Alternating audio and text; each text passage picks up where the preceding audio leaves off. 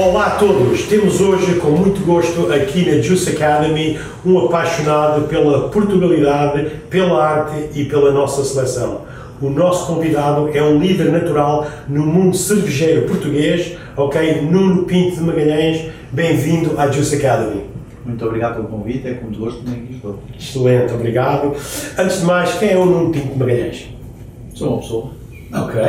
Uma pessoa, tenho 62 anos, uh, sou casado, tenho quatro filhos, uh, fiz a minha carreira toda, que ainda não acabou, fiz a minha carreira toda uh, no, no, mundo cervejeiro, nomeadamente na Central Cerveja, onde entrei com 18 anos. 18 anos? Eu tenho 44, cerca de quase 44 anos de companhia.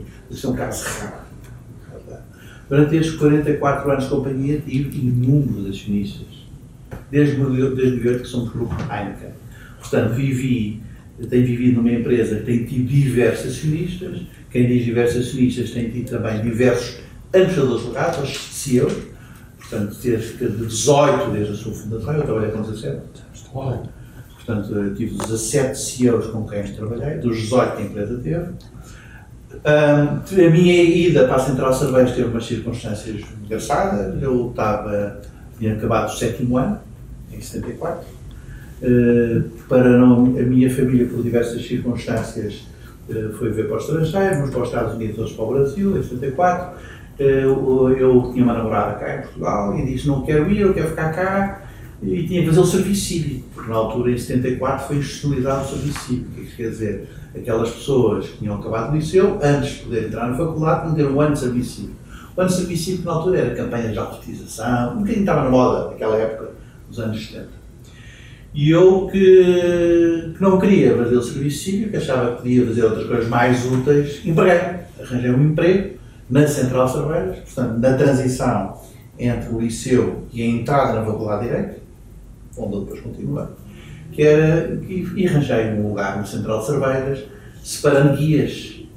Ok, por uma, função. Uma, uma função completamente diferenciada, ganhando na altura muito bem, muito bem, porque pagava bem, Central de Cervejas sempre pagou muito bem e sempre tratou muito bem os seus colaboradores.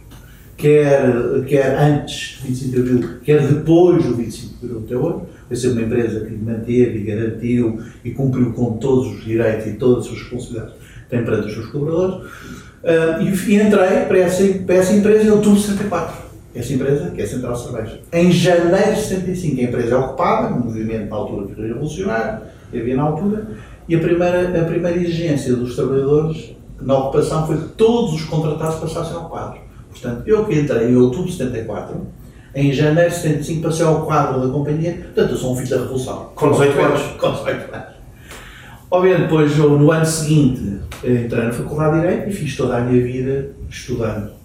E, uh, Mas estudava a tempo inteiro? Não, estudava à noite. Estava à noite, trabalhava durante o dia. Depois houve uma altura que havia uma coisa chamada Estatuto de Trabalhador Estudante, em que eu podia faltar de manhã ou à tarde, porque eu tinha exames e provas e preparação, eu não estava perfeitamente regulado naquela época anos 70.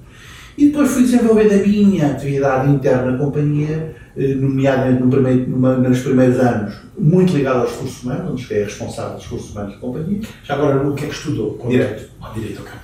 E, portanto, uh, fiz a minha vida na área de Direito na Universidade de Lisboa, a clássica. E, uh, e depois tirei, completei com PEIS na Católica, um, um, um, curso, um curso de aperfeiçoamento de Gestão. Isto foi 4 anos, 5 anos? 5 anos. E sempre a trabalhar? Sempre a trabalhar. Sempre a trabalhar. Que é uma coisa rara que a gente hoje em dia Uh, Sim. Para os estudantes, uh, uh, costuma-se ouvir dizer que o teu trabalho o tempo inteiro é estudar. Logo terás tempo para trabalhar. Mas essas experiências, enquanto estamos a estudar e a trabalhar, eu acho que são importantes ou não? Para mim foi extremamente importante em termos de vivência e também da adaptação da realidade, daquilo que é teórico e aprendemos na faculdade, face àquilo que é prático na vivência dia a dia das empresas. E no relacionamento transversal que temos nas empresas, quer que não só com colegas, mas também com o mercado. porque para mim as empresas existem porque existe mercado, e quando existe mercado existe clientes, e quando existe clientes existe consumidores, e isso dá uma vivência e um conhecimento único. Portanto, Uh, muitas vezes, quando as pessoas estão a estudar, não é nenhuma crítica, mas é uma constatação. Eu vejo muita gente sair das faculdades, às vezes com MBA, às vezes até com formações especializadas, e chegam às empresas que, em termos práticos, uh, sabem pouco. Claro que têm uma visão completamente diferente daqueles que não têm essa preparação. Mais tarde poderão ter, ter desenvolver melhor essas competências. Mas uma pessoa que trabalha e que estuda, que foi o meu caso, e naquele contexto muito próprio, uma experiência muito própria, deu uma, deu de facto uma particularidade que no fundo é capaz também aquilo que formatou toda a minha carreira posterior. Porque na companhia eu praticamente fui responsável de todas as áreas. Fui responsável da área de marketing, fui responsável da área de vendas, fui responsável da exportação, fui responsável da área da logística, fui responsável da área de recursos humanos, fui responsável das compras. Só não tive duas áreas, financeira, nunca, e no brewing, portanto no fabrico de cerveja. Todas as áreas eu fui responsável. E, portanto, essa versatilidade daquilo que foi a minha formação, na idade que uma pessoa está formada, aos 18, aos 19, aos 20, trabalhando, vivendo também um período muito específico, porque o período que viveu em Portugal nos anos 70 e tal, na década de 70 foi, uma, foi uma, um período de grandes convulsões sociais, de mentalidade, de postura de relações, de relações empresariais entre colaboradores e, e, e gestores, e isso resulta certamente da minha formação. Eu costumo dizer uma coisa que, que é um lema da minha vida. Eu tive a sorte de fazer sempre. Uh, ter a sorte de fazer. de ter gostado sempre de tudo o que fiz. Porque sempre gostei de fazer tudo o que me pediram. Mas, e esse uh... lema para mim é determinante. Eu sempre gostei de fazer tudo o que me pediram. Eu assumo tudo o que me pedem, todos os desafios que a empresa me pede, eu assumo com garra, com empenho. E, portanto, digo que tenho a sorte de sempre ter gostado sempre tudo o que pediram e tudo o que fiz. Eu acho super engraçado esse lema e é uma das razões que eu queria entrevistar com o Nuno, porque uh, temos entrevistado muitas pessoas na área empresarial e o Nuno tem feito uma carreira dentro do corporate. Não? Começou do zero, mas costuma-se dizer o empresário uh, ou o empreendedor tem que uh, perceber todas as áreas do negócio. Okay? E de uma forma ou outra, o Nuno aceitou esses desafios cada vez que o punham num lugar diferente, mas ao, ao princípio não gostava ao princípio, ou, ou gostou logo do princípio. Eu Tens que aprender a gostar ou não? Não, gostei de todas as áreas. Não houve alguma área que disse, eu agora vou aqui. Não, se olhar para trás e disser assim, qual foi a área que eu gostei mais, gostei de todas. E não estou a ser. Não havia uma favorita? Não, não sou uma favorita. Se me perguntares se eu sou um especialista ou sou um jornalista, eu sou um especialista da generalidade. Okay. É esquecer. Okay. A minha especialidade é ser generalista. Eu acho que cada vez mais, numa perspectiva de gestão e no global da organização, tem que ser generalista. Porque um gestor tem que ser generalista, tem que mexer vários instrumentos. O líder tem que ser generalista. Tem que ser generalista. E essas, e essas skills da generalidade, de saber de tudo um bocadinho, porque depois aos especialistas, eles podem aconselhar e vão recorrer, mas um gestor tem que ser um generalista, na minha opinião. E acho que nas empresas impõe-se esse tipo de perfil. Porque depois amanhã, seja qual área que tenha alguma situação, já se passou por lá, sabe-se exatamente o que estão a sentir essa, esse departamento, não é? Eh, eh, eu, eu, sempre disse, nunca me cansei de trabalhar na companhia, nesta companhia, aquela grande companhia, 42 anos, porque sempre mudei de área e mudei para uma nova companhia mudar de área para mim era como mudar para uma nova companhia. Exato, exato. Mudar do marketing, do marketing para as compras ou das compras para a supply chain era como entrasse num novo mundo. Portanto, nunca me cansei. Como percorri todas as áreas, e se cada vez que entrar para uma nova área, como entrar para uma nova companhia. Obviamente, ganhando o conhecimento geral daquilo que era o negócio e as suas valências todas. Da cadeia de valor. Exatamente, excelente, excelente. Acha que hoje em dia é difícil, uh, no, de, tal e como está a economia, um, um, uma pessoa começar aos 18 anos e fazer 40 anos dentro do grupo? É, não é fácil, é difícil. Não há, não, quer dizer, não há casos muito comuns como a minha situação. O grande problema hoje em dia é, é eu acho que a grande questão é, é os, os, jovens, depois de se formarem, conseguirem enquadrar-se no emprego, ou na função, ou no trabalho. Eu não gosto de falar de emprego. Também não. Uh, emprego faz lembrar um bocadinho. Uh, eu não queria dizer isso, mas faz lembrar um bocadinho aquele pico ao ponto. Exato. Uh, no fundo, ter um desafio de uma empresa que consiga fazer match com a sua expectativa.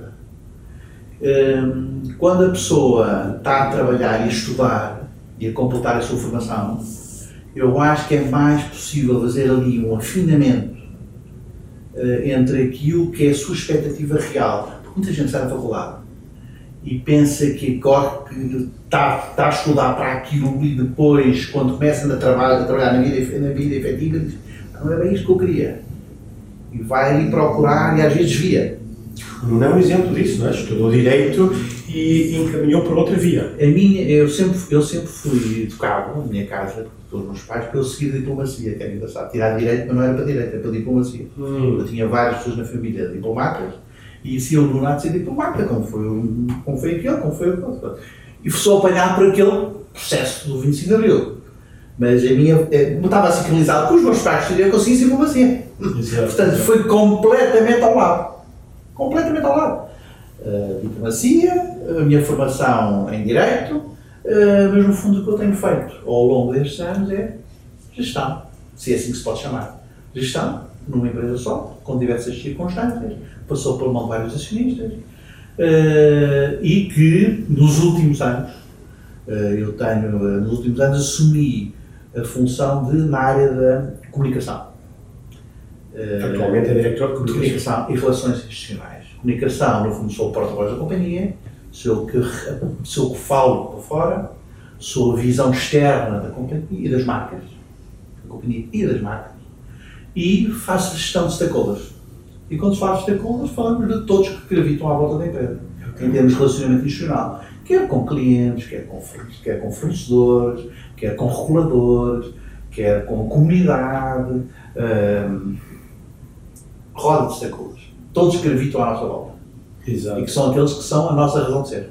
Exato. Sei que também é provedora central, ok? O que faz um provedor?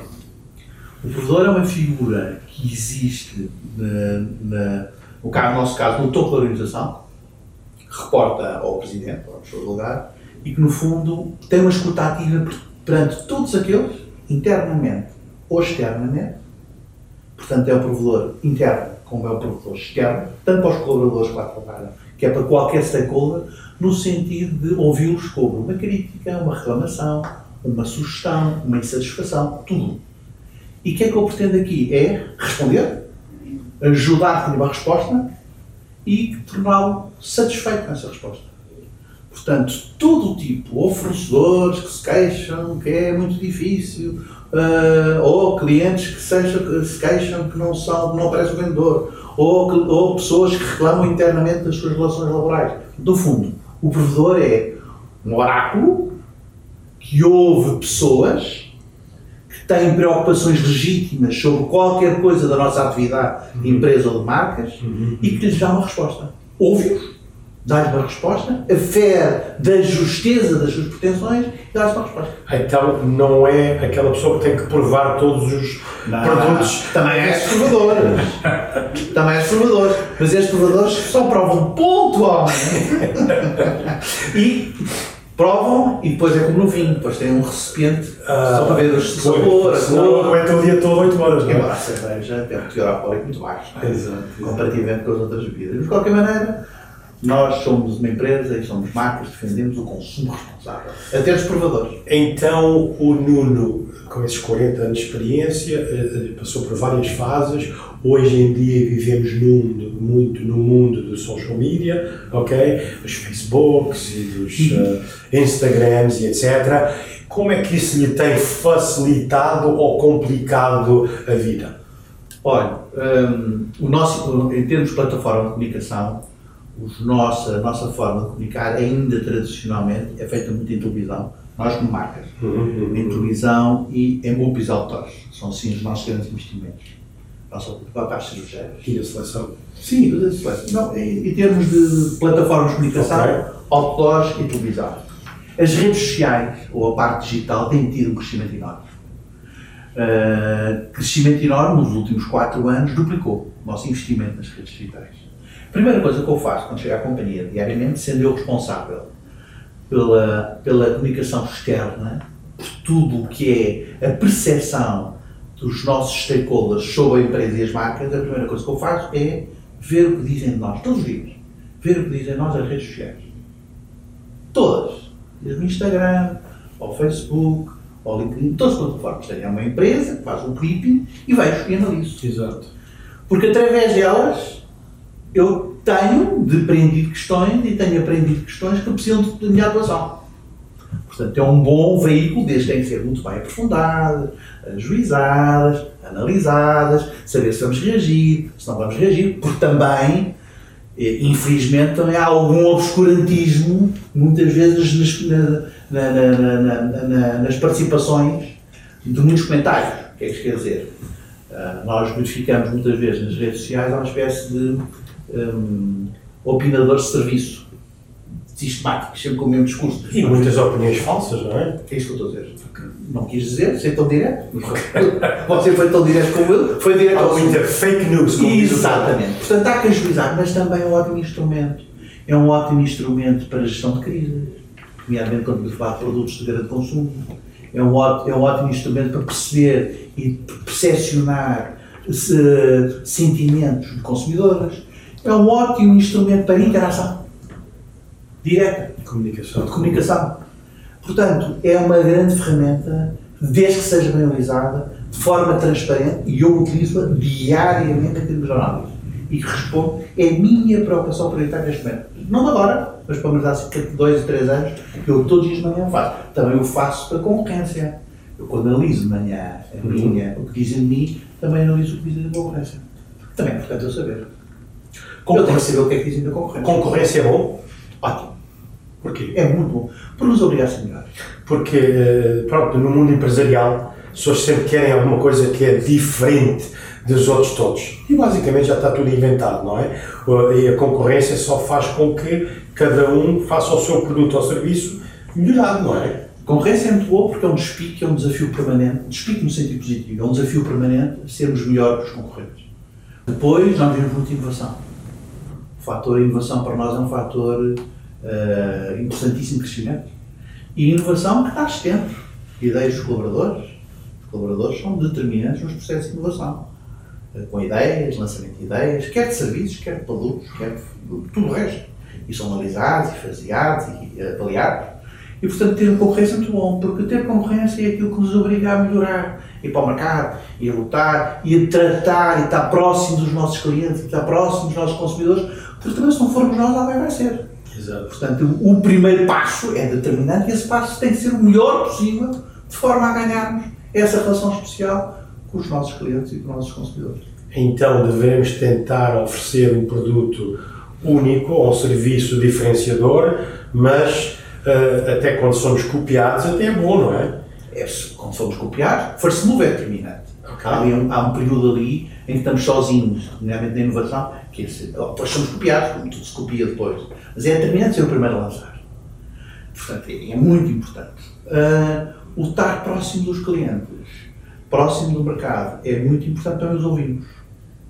E é muito importante termos escuta ativa dos, dos clientes e dos consumidores, perceber o que eles dizem, os recados que nos dão.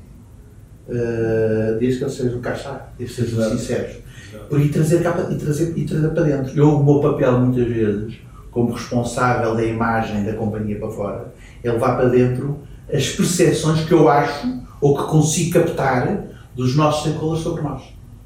Não sou que as tenho que resolver, mas eu tenho a obrigação de trazê-los para dentro, de encaminhar e de as identificar. Muito bem. Então, se eu tenho 18 anos e tenho a decisão entre beber uma Coca-Cola ou uma Mini, o que é que é mais saudável? Um... A Portugalidade ou a Americanada? Bom, eu acho, eu acho que uma coisa não substitui a outra. Eu acho que pode haver momentos para uma coisa e para outra. Se, estiver a ver futebol, ah, certamente, se estiver a ver futebol, é uma cervejinha. E é sagres. Coca-Cola, se até for uma Coca-Cola zero, ótimo. Porque Coca-Cola zero não tem açúcar.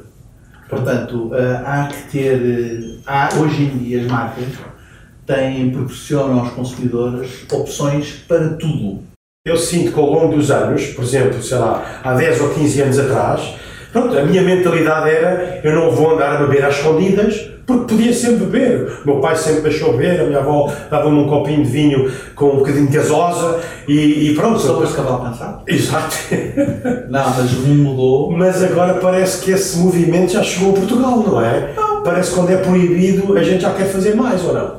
Não, eu acho Não que, sente eu acho que é importante eh, ter regras. Eh, o license to operate da- das empresas de bebidas alcoólicas tem que estar nesse sentido de ser empresas conscientes, que o negócio é um negócio a médio e longo prazo. A questão do consumo de bebidas alcoólicas é um issue, não deixa de ser. Nós defendemos um consumo responsável de bebidas alcoólicas, percebemos essas limitações regulatórias. Eh, embora continuamos a dizer, nós temos produtos com menor teor alcoólico que outras, e até temos produtos sem álcool. Se existe alguma categoria onde há produtos sem álcool, é. Nós temos cerveja sem álcool. E hoje em dia a cerveja sem álcool é praticamente igual à cerveja com álcool, É. em termos de percepção. Antigamente as pessoas tinham essa percepção errada. Mas eh, eh, a juventude, os jovens adultos, que nós consideramos jovens adultos para 18 anos, é para nós um target importantíssimo em termos de mercado. E quando nós falamos em campanhas, e quando falamos na ligação da- das nossas marcas à música, aos concertos, eh, é esse target que nós queremos impactar. A cerveja hoje em dia é muito importante para a economia nacional e para a economia portuguesa. Para além de quê? Para além das marcas que nós temos, serem marcas símbolo de Portugalidade. Quando me apresentou, falou-me da Portugalidade. Exato. Não há mais português que Sagres. Sagres eh, não tem tradução. Sagres é uma localidade. Nós fomos ver o nome de uma, da marca Sagres, uma localidade no Algarve onde os portugueses partiam para esse mundo fora, segundo a história, numa- na, na escola de Infanto Henrique, onde partiram para esse mundo fora a descobrir novos mundos. E, para, e, para, e, para, e, para, e para os nossos stakeholders não é relevante, stakeholders quando fala para o consumidor, quando fala para o cliente, não é relevante se a empresa que é, onde tem estas marcas é de capital português ou capital estrangeiro. Nós estamos, nós estamos, somos, temos capital estrangeiro desde 90. Mas se há marca em Portugal identificativa com a Portugalidade, é Sagres. E não é relevante. Querem saber o que é que as marcas transmitem, qual é o seu propósito, qual é a sua comunicação. Sagres, apoio à seleção nacional, há 25 anos, nos bons e nos maus momentos, sempre ao lado dos nossos senhores. Sagres, apoiando todos os eventos, festas e romarias em Portugal. Isso é Portugalidade. É oportunidade, exatamente. Falou um pouco ah, ah, da- da seleção. Há 25 anos que apoia. Como todos nós adoramos a nossa seleção, tem alguma história assim engraçada, vivida ao longo destes anos que possa compartilhar connosco? Olha, tenho, ah, tenho, uma, tenho uma, uma história engraçadíssima do Eusébio. O Eusébio foi a nossa, foi o grande Eusébio, foi feito Pantera Negra, foi um homem que fez, que fez várias campanhas para nós, no, nomeadamente no Mundial da África do Sul, e, e era um problema para ele gravar de manhã, nós tínhamos que ir buscá-lo a casa, porque ele deitava, acordava tarde. Quantas vezes fui buscá-lo a casa? Na ajuda, acho que era na ajuda, eu via, não encontrava na ajuda.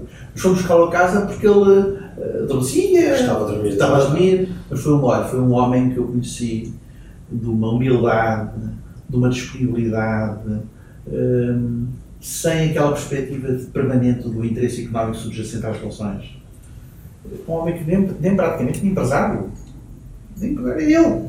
A sua genuinidade negociava, praticamente. E o Rogério Alves, na altura, como advogado. Uhum, uhum. E olha, foi uma, essa experiência de conhecer o Eusébio, que é uma referência de 66, que não é propriamente da minha geração, porque eu ainda só de 66 eu tinha 10 anos, portanto era muito novo, mas conhecê-lo depois foi muito gratificante para mim, foi uma honra para mim, e ter estas particularidades de buscá-lo, trazê-lo a casa, ligar à mulher, ligar à filha, e tá, o seu pai, precisamos dele, estamos a querer filmar, ah, vou acordá-lo. Praticamente vestiu pelo vir, mas sempre com um sorriso grande, sempre com uma disponibilidade grande para, para estar disponível.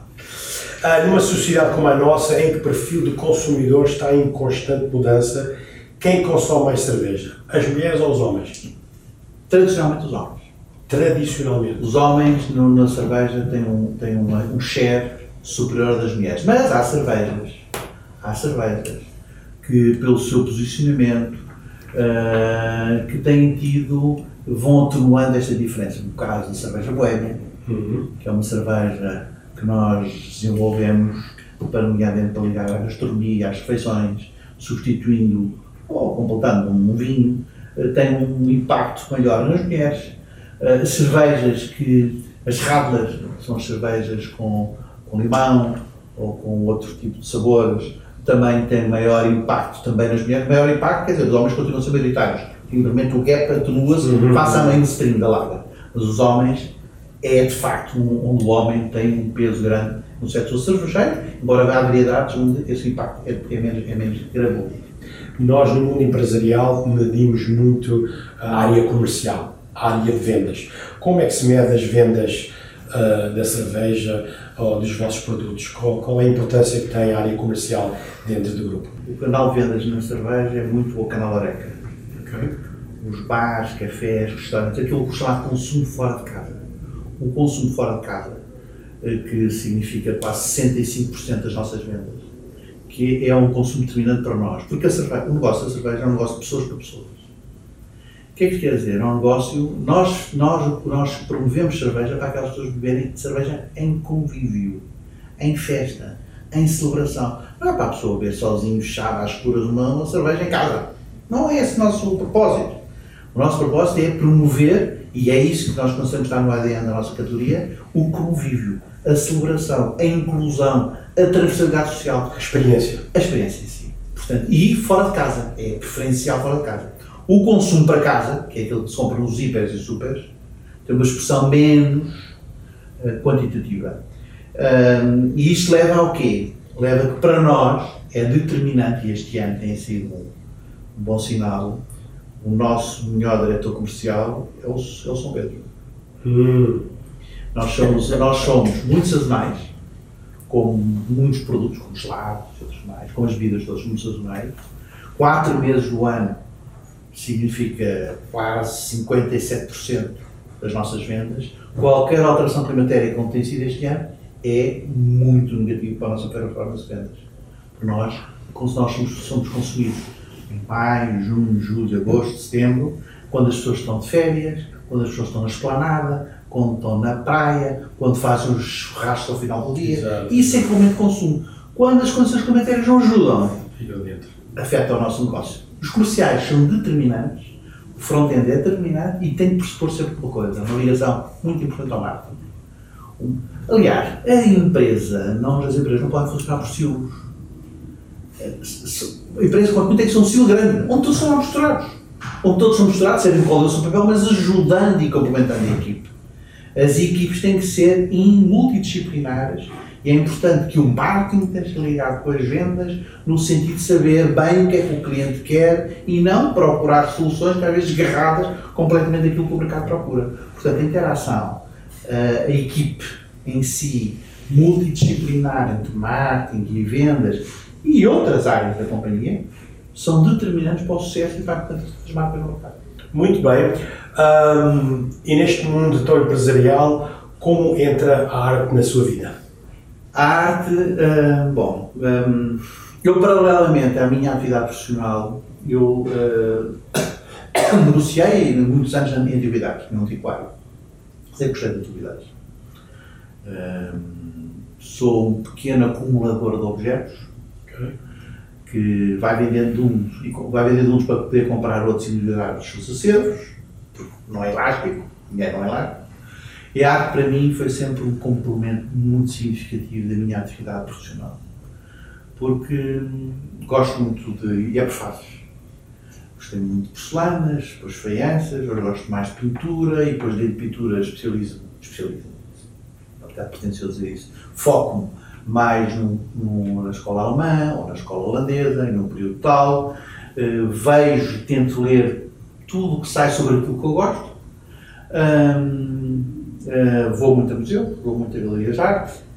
Tento uh, ter alguma proximidade com quem sabe e quem domina essas matérias. E tenho um bichinho, sempre que viajo, é procurar visitar uma galeria, um antiquário, Uh, e sempre aquele, aquele bichinho que, que agora com a internet é cada vez mais difícil, que era aquele bichinho da busca ao tesouro. Procurar qualquer coisa, eu como tinha conhecimento de informação, qualquer coisa podia ser relevante. Uhum. Hoje, como toda a gente sabe tudo, mete no Google e Vai tudo. é? Então, já, esse negócio já se perdeu. Mas que antigamente era no fundo um negócio dos especialistas.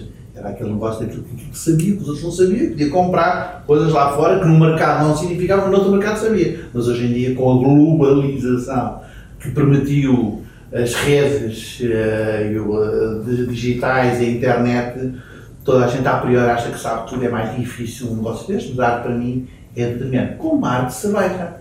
A cerveja é uma arte. A minha pergunta não é inocente, porque ah, ah, o sucesso, muitas vezes atribuem o sucesso à carreira ou à parte económica. Que às vezes o sucesso é um equilíbrio, é a vida familiar, é, é os nossos hobbies e é a nossa carreira, ok? Ah, conheci a sua esposa ah, e tem, sei que tem ah, quatro filhos, não é? Em total, portanto há um sucesso ah, em casa, com a família, vejo a sua paixão de como fala da arte do seu hobby e depois a paixão da carreira. Ah, como é que se en- ensina aos jovens que podemos ter tudo? Podemos ter equilíbrio e que há 24 horas e que podemos ter sucesso equilibrado em todas as áreas da nossa vida? Paixão. As pessoas têm que ser apaixonadas pelo que fazem. Determinação. Outra grande questão que é também eh, não desistirem. Ah, a vida faz, faz também derrotas. E nós devemos sempre saber, muitas vezes nas nossas derrotas e nas frustrações, eu tive várias ao longo do meu tempo, saber sair por cima. Eh, e, tam, e por um fundo são formas de aprendizagem. As pessoas não podem, eh, nunca nada é definitivo. Fecha-se uma porta, mas abre-se uma janela. Portanto, a persistência, a determinação, o querer ir mais longe, o empenho, a paixão, é aquilo que eu acho que são os ingredientes que podem tornar um sucesso eh, de alguém. Que não me autoclassifico como sucesso, mas reconheço que sou um caso especial na longevidade eh, de uma companhia. Mas tem muito a ver com com É um sucesso no com mundo empenho. Não é? E é um sucesso familiar e é um sucesso, pronto, nos Há uma coisa que olhos, é? to- todos, os meus, todos, os meus, eh, todos os meus colegas, quando chegam à companhia, novos, eu digo-lhes, quando for fazer o, o acolhimento, eu digo sempre assim: nos primeiros tempos, ouçam, Ok. antes de opinar, ouçam, escrevam. Ah, eu achava que ia fazer aquilo, se assim, à esquerda e à direita. Não tenham alguma opinião. Escrevam. E depois, no momento próprio, depois de terem ganhado elan com as pessoas, gerido as relações com as pessoas, terem ganho a confiança com as pessoas, então nessa altura digo, olha, "Ah, aqui há dois meses, há três meses, falou sobre isso. Porquê é que nós fazemos desta forma? Porque os, os jovens que chegam às empresas são muito importantes na, na mudança. São muito importantes a pôr em causa, e é, deve-se pôr em causa tudo, mas também tem que saber pôr em causa o momento certo e tem que se ter, ouvir, de ter uma escuta ativa, de ovo, sobre aquilo que eles que eles já lá estão têm a dizer. Ahm, para o Nuno, eh, existe alguma diferença entre o empresário e o empreendedor? Eu acho que o empresário, o empresário, o, empre, o empresário é sempre um empreendedor, mas não quer dizer que o empreendedor não é obrigatoriamente um empresário. O empresário é sempre um empreendedor. Eh, Só se eu, eu não considero aqui empresários como investidores. Eu estou a falar como um empresário, um empresário que está na sua empresa, que, que investe, que gera um negócio, não estou a falar como um fundo, completamente fora. Para mim, eu estou a falar nesse sentido de empresário. Um empreendedor não é obrigatório, não, não é obrigatório ser um empresário. Posso ser um empreendedor de ações, posso ser um empreendedor de produtos e não ser propriamente um empresário. Para um inovador, alguém que inova, alguém que tem ideias, é um empreendedor. Podemos ser empreendedores do mundo corporate? Completamente. Ok. Ahm, aqui na BF nós temos o lema I believe, eu acredito. Ok? O Nuno acredita em quê? Acredito nas relações das pessoas, acredito no caráter, acredito nos valores que as pessoas devem ter, acredito que somos capazes de fazer, somos capazes de tornar realidade. Acredito que o sonho é possível concretizar. Acredito que hum, na amizade, na interajuda, acredito muitas questões hoje em dia que estão na moda, nomeadamente os millennials, e que eu, não, e que eu já acreditava e não acho que não é essas millennials, apenas questões ecológicas, questões ambientais, que são, tão, são, são questões tão típicas desta nova geração que defende. São este conjunto de coisas. Acredito e acho que é possível concretizar. O Nuno tem viajado. Sim, acabei, acabei de viagem. Ok, tem viajado bastante pelo mundo fora, representando, obviamente, a empresa. Hum, nota alguma diferença nos jovens portugueses ou uh, de- de- dos outros? Acho que os jovens portugueses são iguais aos jovens. Os, os, jo- os, exemplo do mundo global. Eu vejo uma facilidade enorme dos jovens de integrar-se em qualquer cultura. Vejo com os meus filhos. Hoje o, meu filho, um dos meus filhos viveu em Londres, depois foi para o Dubai. eh, todos os dias tem um network global com todos, as, todos os países do mundo. Vai passar o fim de semana ali a coar com as low costs. Eh, está sempre em comunicação, sempre informar tudo o que se passa, eh, com outro tipo de preocupações. Os jovens têm, são mais, menos a ver se compromissos, são mais voláteis. O que é que quer dizer? Eh, hoje os jovens, eh, casos como o meu caso, de grande permeabilidade nas instituições, é cada vez mais difícil. Os jovens mudam com mais facilidade. Porque têm, eh, querem ver um bocadinho mais depressa. Eu acho que os jovens querem, Querem ver mais depressa ou não têm paciência? Eu tu, gosto de ser pelo, pelo copo, pelo copo, pelo copo, pelo copo meio cheio. Exato. Mas é um bocadinho pela paciência, tem que, ter um bocadinho, tem que ser um bocadinho mais persistentes. Mas eu acho que o jovem português, é igual o jovem de qualquer parte do mundo, aliás, vê-se, sempre interessante, todas as empresas hoje em dia têm estrangeiros, estão lá lado, como também portugueses por todo lado. Portanto, nós estamos bem preparados, temos jovens bem preparados, eh, o nível de educação subiu, em termos de média.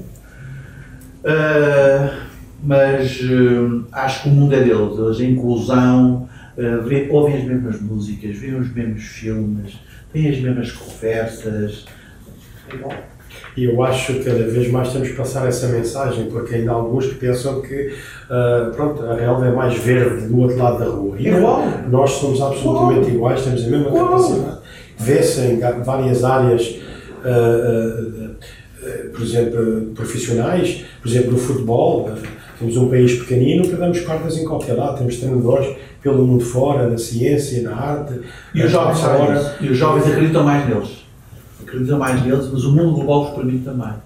Porque, e essa, essa interpretação. Eu continuo a dizer, acho que a música, os eventos musicais é sempre um exemplo. Quando nós vemos um evento musical em que estão várias nacionalidades, todos sabem a mesma música. Todos sabem quais são os livros e as piadas e as Exato, conversas. exato, exato. Todos estão na mesma onda. Portanto, hoje o mundo global tem essa vantagem, tem muitos inconvenientes, mas essa vantagem tem, permite um alinhamento e os portugueses, eles não. Têm que emigrar os jovens hoje em dia para ter sucesso ou podemos ter sucesso aqui nas nossas terras nós temos sucesso, mas também não, eu acho que temos mas também não faz mal nenhum um, um, um jovem passar por fora lá para explorar os seus. Pelo contrário, ganha mundo. O meu filho teve 5 anos em Inglaterra, fim de 5 anos, acabou a Inglaterra, quer voltar para Portugal. Está cá em Portugal, Tá, voltou. buscar experiências, Sim, não ganhou, não know-how. aplicá-lo aqui Tá aqui. e é aqui que está a triunfar, não é? Não, não vejo, não sou contra as pessoas passarem pelo contrário, acho que é importante. Os Erasmus foi uma abertura enorme, Exato. o Inove Contacto foi uma, foi uma abertura enorme. Viajar, ir lá fora, trabalhar, ter uma experiência lá fora, não vejo porque é que isso é um problema. Que eu acho que indo lá fora, vem que aqui temos tudo cá dentro, não é? Não, aí é que nós temos. Nós temos uma qualidade de vida Extraordinário. extraordinária e essa é que faz a diferença. Porque o meu filho, um dos meus filhos vivia em Inglaterra, tinha um belíssimo emprego, mas faltava-lhe a qualidade de vida. Qualidade de vida, quer qualidade de vida, são coisas simples. Não é, na, na esta geração, não é o carrão. É a qualidade de vida ir à praia ao final do dia. É de ir com os amigos ao marisqueira e comer um marisquinho E beber uma cerveja. e vamos cerveja de saco. São esse tipo de qualidade de vida e com os amigos. Teve-se bom, fim- bom tempo este ano, bom tempo ao fim de semana. Exato. É, é isso, Temos bom tempo até às 10 horas da noite à sol. é isso que, que nós temos um, um superlativo condicionando às outras condições. Exato. Porque é completamente viver em Londres ou viver em Oslo. É diferente de viver em Lisboa. Agora, não faz mal nenhum passar uma experiência lá fora. Agora nós temos tudo, ainda temos mais, temos essa qualidade de vida. Segurança, boas infraestruturas. Nós somos um país. Qual, não, eu dei muitos estrangeiros a trabalhar na companhia. Uhum. E pergunto a eles o que é que as pessoas acham de Portugal. Eles vêm sempre assim um bocadinho quando chegam a Portugal e dizem, é, vai, bom. Depois não querem sair de cá. E eu pergunto, mas porquê? Dizem-me sempre assim, pessoas com skills fantásticos, falam línguas. Nós não temos nenhum problema de comunicação. Exatamente. Infraestruturas rodoviárias únicas. Para o mal e para o bem. Infraestruturas de telecomunicações únicas. Únicas. Engraçado. Isto, saúde do melhor que há. Sem dúvida. Infraestruturas de saúde. Que nós temos para criticar. Isto é a visão dos estrangeiros. E depois, a simpatia, um acolhimento típico e natural dos portugueses.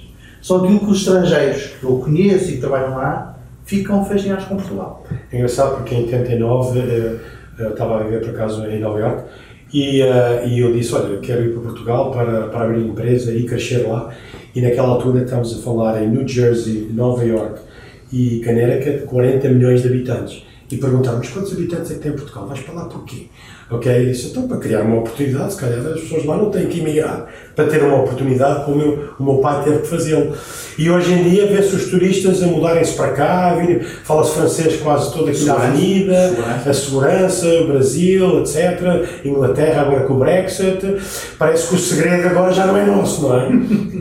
Então é descobrir o nosso segredo, mas. Exatamente. Nós também somos um país aberto. Nuno, nós temos aqui quatro ou cinco perguntinhas que podem ser respostas rápidas ou, ou, ou, ou como quiser, mas são perguntas que consistentemente perguntamos a toda a gente. Tem rotinas diárias no seu dia a dia? Bem, Porque acreditamos que os hábitos são super importantes uh, teus de sucesso. Uh, pode compartilhar alguma rotina que, que acha que lhe ajuda no.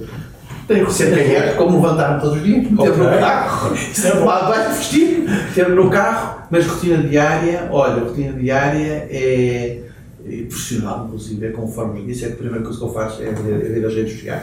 É uma rotina diária. Ok. Outra rotina diária todos os dias o telejornal. Às oito. É uma rotina diária. Se me perguntar se eu tenho o resto da minha vida, não tenho, não há, não há- quer dizer, diária, no dia de semana, não há mais rotinas que estas, porque a minha vida, todos os dias tem coisas diferentes, situações diferentes, mas são estas. Ok. Imagina que temos uma máquina do tempo e voltamos outra vez a, a não ter 20 anos.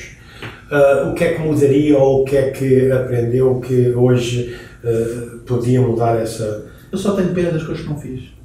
Só tem pena das coisas que não fiz. Por exemplo, Sei lá, olha, ter, ter sido expatriado, gostava de ter vivido uns anos lá fora. ok. Gostava de ter tido uma experiência internacional, ter vivido lá fora, não fiz. Tudo o que eu fiz não me arrependo. Portanto, só tenho pena daquilo que não fiz. E estas é um bom exemplo. Por exemplo, o seu filho já teve 5 anos lá fora, essa aconselha também aos jovens a. a Acho que é a um bom, acho que é importante termos um mundo. E o mundo é o mundo global. É importante termos. E o que é que vai dizer ao Nuno com 80 anos? O que é que eu vou dizer ao Nuno com 80 anos? Eu a mim próprio. Sim. Se eu ao Nuno com 80 anos vi os meus filhos ah, bem posicionados, num bom caminho, eu vi que correto, o Nuno vai dizer, não está satisfeito. Ótimo, ótimo. Ah, se tivesse que escrever um cartaz, um outdoor, ok? com uma palavra, o que é que diria essa palavra ou frase e onde é que o colocaria? Eu, se tivesse, se tivesse escrever uma frase, dizia as pessoas são aquilo que são as suas relações. Ok, As pessoas são aquilo que são as suas relações, muito bem. Ah, não sei se tem algum livro favorito na área empresarial ah, ou de gestão que leu ou que gosta de oferecer a amigos. Não tenho nenhum livro em especial, mas eu acho que é um livro que eu gosto imenso. Também aplico na gestão, vai ser polémico, eu aplico na gestão, que é o Príncipezinho do Santos Exupéry. Ótimo. Eu acho que o livro, que é um livro que não é para crianças, mas é o livro do Príncipezinho do Santos Exupéry, é um livro que qualquer gestor devia ler. É um livro de persistência, de relações. Eu sou muito, sou muito relacional. E acho que é basilar para quem vive na sociedade, para quem vive numa sociedade de uma com pessoas, eh, fomentar as relações e cativar pessoas, saber quando é cativado e, se deixa. No fundo, não digo mais nada. Leiam um livro do Santos Exupéry. Maravilha. Príncipezinho. Ah, também recomendo. Ah, o que faz nos tempos livres? Quais são os seus hobbies? Os hobbies é arte, essencialmente arte, ouvir música, viajar. Viajar é para mim. eh, acabei de chegar de uma viagem que não foi, não foi de trabalho. Estive, estive na Eslovénia a semana passada, em quatro, visitei quatro países na semana. Eslovénia, estive na Bósnia, estive na Croácia e no Montenegro, a semana passada toda. E isto é que eu gosto. Gosto de viajar, gosto de conhecer novas culturas, novas pessoas, arte de cada país. As pessoas são aquilo que são as suas relações. Quando está a viajar, prova as cervejas locais? Provo, provo. E já não gosto mais das nossas. outra coisa. Ah, eu sei que, pronto, ah, de conhecer o Nuno, está super ocupado noutras associações. Onde é que podemos encontrar o Nuno? Como é que podemos ajudá-lo nessas associações? Uh, agradecia que nos comentasse um pouco sobre isso. Eu tenho, eu tenho, muito, tenho uma, uma atividade associativa grande, em parte pela representação da própria companhia, mas também que me dá uns horizontes alargados e que também me permite até a audição ativa do que os stakeholders pensam, por nós. Uh, assumi este ano, no início do ano, como o Presidente da Câmara de Comércio de Portugal-Holanda. Sou o primeiro português ao fim de 30 anos, não ser holandeses. Okay. O primeiro português a ser nomeado, a ser eleito para, para esta Câmara de Comércio, porque é uma, é uma Câmara de Comércio muito ativa, no fundo, uh, facilita os negócios de Portugal e Holanda, lá para cá e de cá para lá. Uh, sou Presidente da Autorrelação Publicitária, hoje dia 3 das juntas, Presidente da Autorrelação Publicitária, que é, um, que é, no fundo, são as as regras que os próprios anunciantes, os mídia e as, e as, e os publicitários se impõem a si próprios em termos de autocolação publicitária face ao Código da Lei de Publicidade, no sentido de se autocolarem e funcionam como uma, uma instância arbitral na gestão de conflitos e da prevenção de conflitos, reconhecida e validada pelas autoridades, que é uma coisa que me dá muito gozo. Uh, e por último, sou, sou presidente da Associação das Águas, Águas Minerais Naturais também ao contrário do que se diz, as águas são todas diferentes. A cor é toda igual. O cheiro até admite que seja tudo igual. A diferença é completamente diferente. Ver uma água de uma marca ou de outra marca, ou uma água da torneira, é só experimentar e ver a diferença.